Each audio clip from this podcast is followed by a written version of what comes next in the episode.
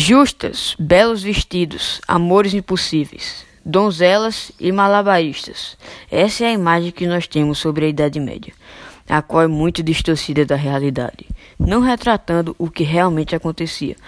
A imagem construída pelos contos de cavalaria e pela poesia trovadoresca retratava um amor perfeito entre príncipes e princesas, sem nenhuma desavença, no qual os dois estavam dispostos a realizar qualquer coisa para continuarem juntos, como fugir, desobedecer seus pais e até a lutar. Características essas que podem ser percebidas com clareza no famoso romance de William Shakespeare, Romeu e Julieta, no qual as personagens lutam uma pela outra, desobedecem seus pais, planejam fugir e no final até morrem uma pela outra. Esse é um típico exemplo do romance fantasioso retratado durante a Idade Média. Porém, hoje em dia, permite saber que não era bem assim.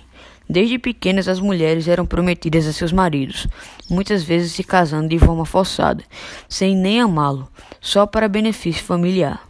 Já os homens perdiam sua virgindade desde garotos, muitas vezes sem sentir nada pela mulher. A partir disso, é possível perceber que o amor medieval não era essas mil maravilhas que imaginávamos, e sim cheio de luxúria e benefícios por trás.